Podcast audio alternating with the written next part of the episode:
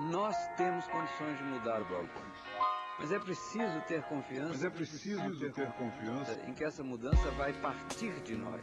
Não existe autoridade acima da soberania da ciência. Não existe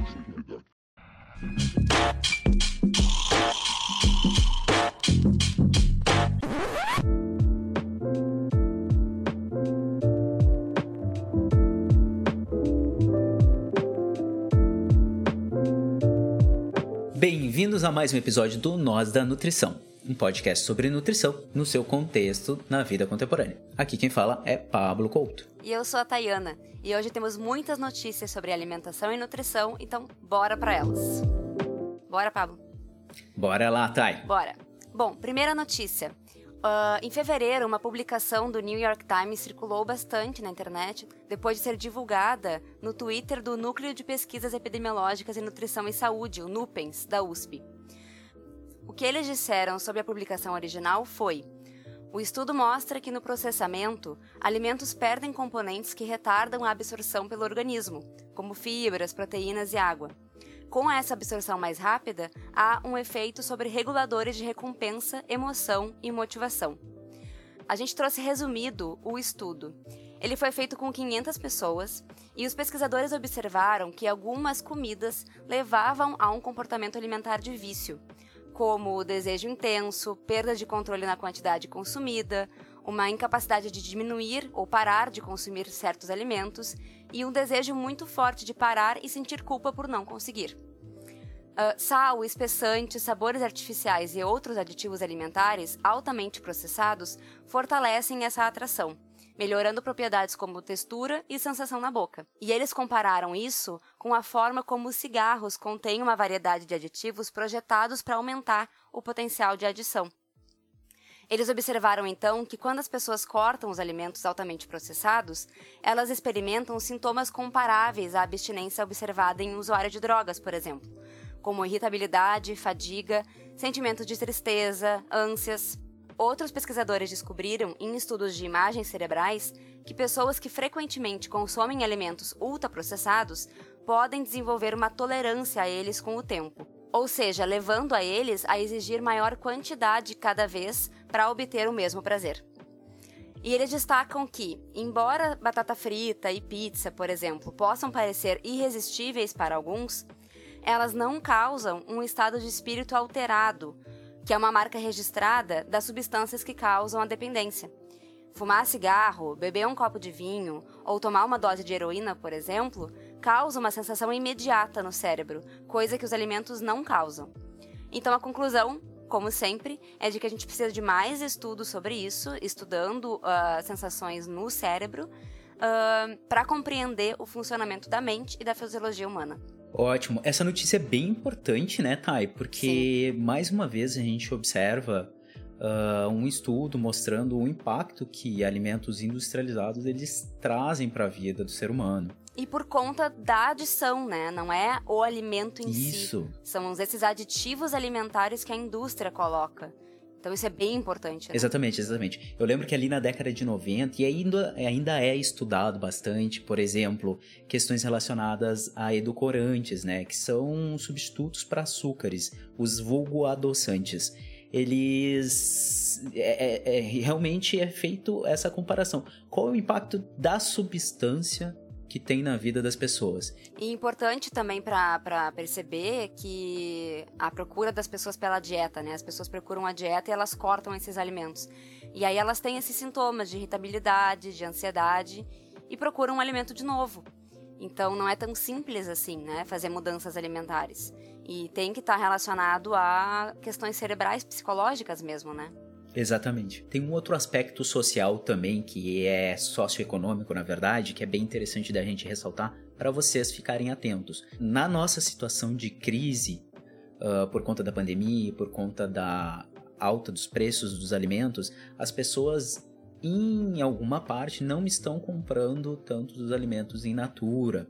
Uh, alguns estão, algumas pessoas estão consumindo mais industrializados, porque enfim, como é, é, um subproduto às vezes ou é um produto desenvolvido em larga escala, em alguns lugares ele se torna mais barato ou as pessoas às vezes só têm acesso a esse tipo de alimento.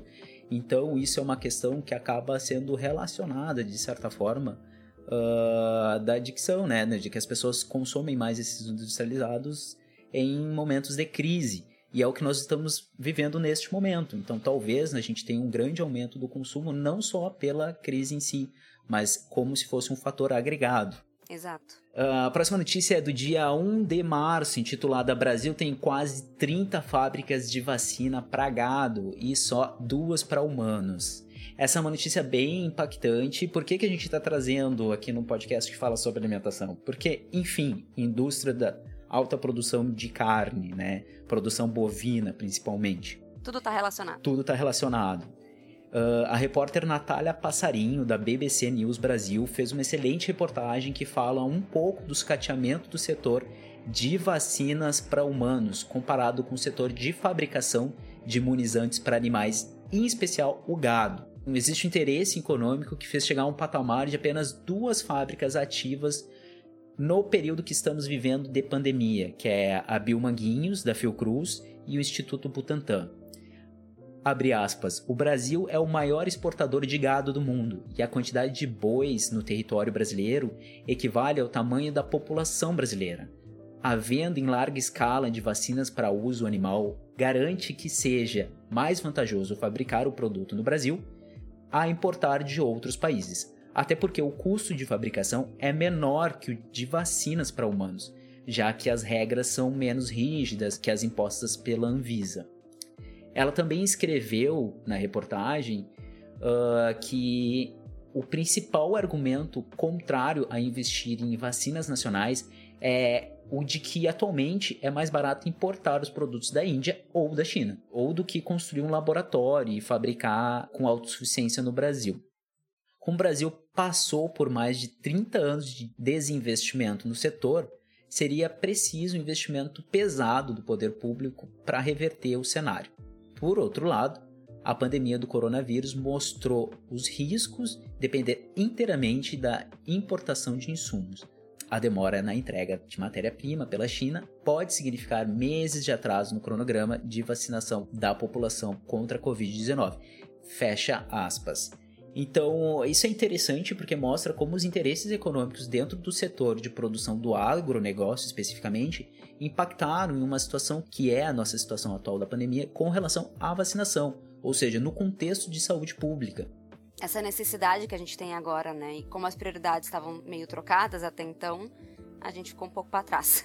Exatamente, essa necessidade que existe de, da terceirização ou do enxugamento dos gastos públicos ou da, do desinvestimento no setor público, como a Natália bem mencionou na reportagem dela, uh, acabou nos deixando numa saída de bico, assim. O que, que a gente teve que fazer foi importar. Só que no atual momento, a gente estaria muito melhor se nós pudéssemos produzir, que é o que está acontecendo agora. A gente está começando a reinvestir para produzir, só que em cima do momento crítico, né? É. Então, fica aí mais uma observação para essa questão do agronegócio. E da pandemia, né? Que a gente tanto Exatamente. aguarda que passe logo. Uma notícia sobre a Anvisa agora. A Anvisa, ela publicou um regulamento sobre óleos e gorduras vegetais. Essa notícia é importante para quem trabalha, que é nutricionista e trabalha com a indústria, por exemplo, mas também é importante para a população em geral. Basicamente, o que é essa norma? Uh, na verdade, ela publicou duas normas que tratam de óleos e gorduras. A primeira uh, dispõe sobre requisitos sanitários para óleos e gorduras vegetais, então para cuidados na indústria. A segunda é uma instrução normativa que estabelece a lista de espécies vegetais autorizadas no Brasil as designações, a composição de ácido graxo, os valores máximos de acidez e de índices de peróxidos para óleos e gorduras vegetais. Esse tema faz parte da Agenda Regulatória 2017-2020 e ele passou pelas etapas de consulta pública e diálogo setorial, que envolveu o setor produtivo, o Ministério da Agricultura, a academia e a sociedade. O mais importante para a gente é que foram definidos critérios de rotulagem para trazer maior clareza para os consumidores sobre os óleos que são mistos ou compostos, e aí são revistos também alguns requisitos de rotulagem das gorduras que são parcialmente hidrogenadas, totalmente hidrogenadas e interesterificadas, ou seja, produzidas industrialmente, a fim de proporcionar mais informações para o consumidor. Essas normas vão entrar em vigor em 12 meses, então o setor produtivo tem 12 meses de prazo para se adequar a elas após a entrada da vigência. Apenas para os óleos e gorduras vegetais compostos, o efeito dessa norma é imediato, já que a categoria de óleos compostos, constituída de azeite de oliva e aromatizantes, passa a ter esse novo enquadramento, então eles vão ter que se adequar agora, de imediato é importante a gente ficar acompanhando esse tipo de coisa para também entender melhor os dos produtos no supermercado, por exemplo. Uh, e para quem é nutricionista e trabalha né, atendendo os, os, as pessoas, uh, identificar aquelas marcas que estão de acordo com as normas e que têm melhores óleos e gorduras para a saúde e para o consumo. É, agora. É. Isso é legal, é legal, é. bacana. É, é bom, né, quando tá, mudam bom. rótulos para a gente entender melhor sobre eles e a indústria ter menos é, como é que pode dizer? Menos formas de enganar o consumidor. uh, é então ótimo. isso é importante, né? É mais poder na mão de quem está consumindo aquilo, Exatamente. né? E não na de quem está vendendo, necessariamente. E ganhando com isso, né? Exatamente. Então, Tayana, a próxima notícia é do dia 8 de março. A intitulada Revista Científica da Unicamp aborda segurança alimentar e nutricional no contexto da pandemia a Revista de Segurança Alimentar e Nutricional trouxe uma publicação científica eletrônica do Núcleo de Estudos e Pesquisas de Alimentação, NEPA, da Universidade Estadual de Campinas, da Unicamp. E que eles acabaram de lançar esse dossiê, Conexões entre Pandemia da Covid-19 e, e a Soberania e Segurança Alimentar e Nutricional. São 11 artigos originais com reflexões acadêmicas sobre a temática da soberania e segurança alimentar e nutricional diante do contexto de pandemia, o que é uma coisa super interessante porque já alguns estudiosos já estão começando a observar algumas coisas que estão acontecendo e que vão ter impacto a partir deste momento. Alguns temas abordados tratam da inflação dos alimentos no Brasil, a insegurança alimentar e nutricional de residentes em moradia estudantil, o protagonismo de, do Programa Nacional de Alimentação Escolar, nosso queridíssimo PNAE, violações do direito humano à alimentação e nutrição adequada e a fome em tempos de pandemia do Covid-19. É legal ver que nas outras, nos outros episódios de notícia, nós trouxemos notícias sobre isso, né? Mas agora a gente tem estudo científico, reflexões acadêmicas nesse dossiê, tudo reunido. Então é muito interessante ver que a pandemia já fez um grande impacto também nos estudos científicos das universidades, né? e de diversos setores, inclusive segurança alimentar e nutricional, que é importantíssimo. E uma coisa bacana de falar, Thay, é que a questão uh, de toda essa mística por trás dos estudos científicos, por que, que nós gostamos tanto e por que, que a academia produz ou tenta produzir tanto, é porque os estudos eles podem embasar políticas públicas ou direcionamentos adequados de governos minimamente decentes. Então, se o governo ele quer uh, tomar uma atitude ponderada que vai trazer benefícios, a academia ela consegue dar minimamente um direcionamento mais seguro para questões relacionadas à população.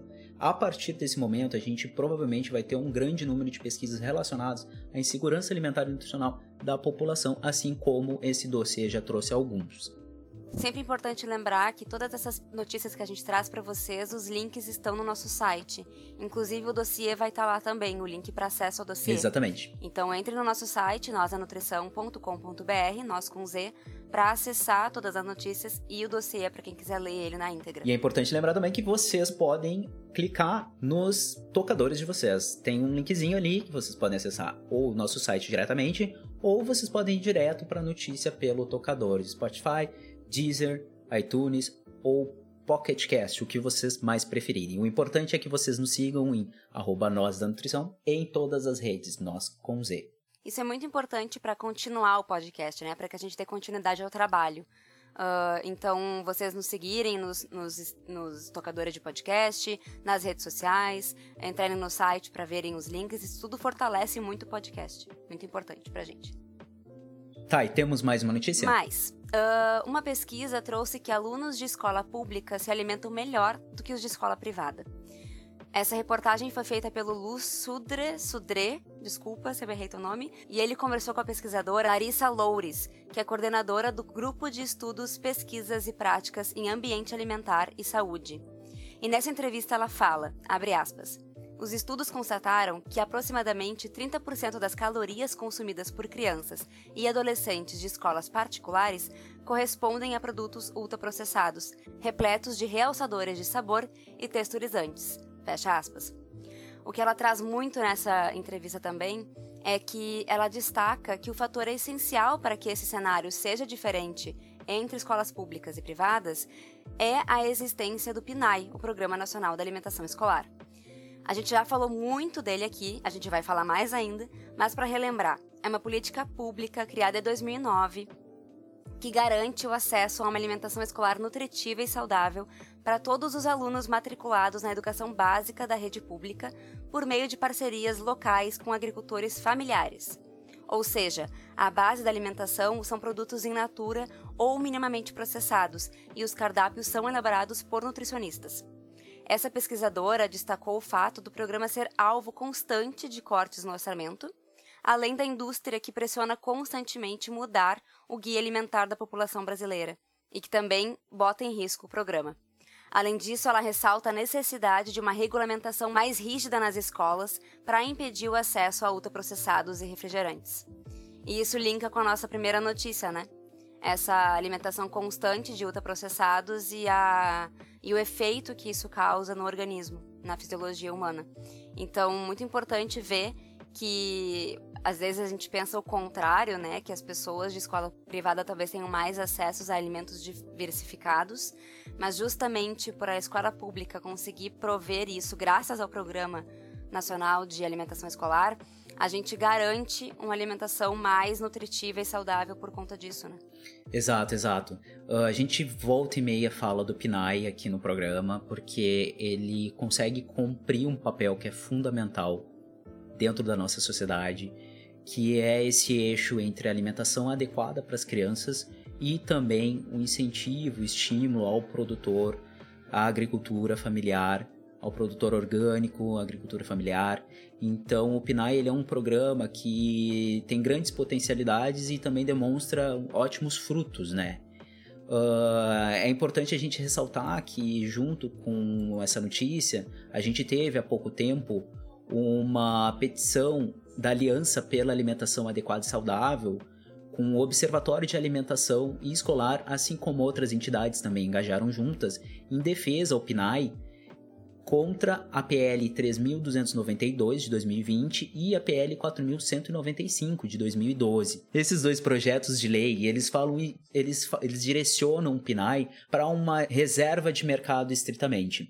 A PL 3292, ela tenta direcionar a compra do leite líquido, o que denotaria uma certa reserva de mercado, e a PL 4195 fala sobre a reserva de mercado para carne suína. O que, que os especialistas da área falam é que isso tira a autonomia dos nutricionistas na montagem dos, dos cardápios e também mexe em toda a logística de estoque, uh, de compra de cooperativas de leite, que em muitos lugares é muito mais adequado comprar leite em pó do que o leite líquido, por causa da questão de prazo de validade. O leite líquido, por si só, ele não é um alimento tão in natura quanto o leite em pó, por ser um leite longa-vida, então tem alguns aditivos.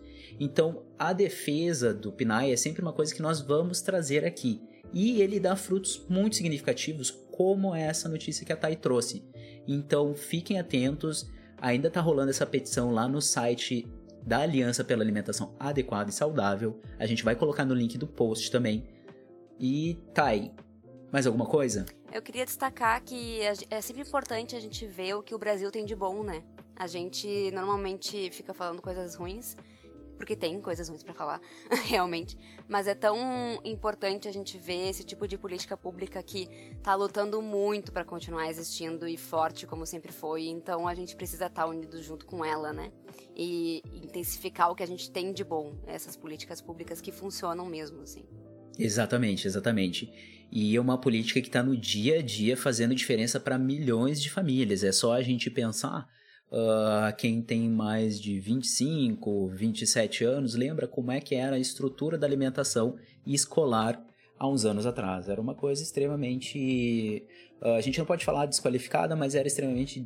Era uma coisa extremamente fora do contexto dos padrões nutricionais para as crianças. Então, Pinai é muito amor, Pinai é muita alegria. Defendo Pinai. Exatamente. E para finalizar, a gente vai trazer o nosso robozinho querido do Twitter, o Robotox, que faz a contagem de agrotóxicos sendo comercializados e agrotóxicos aprovados.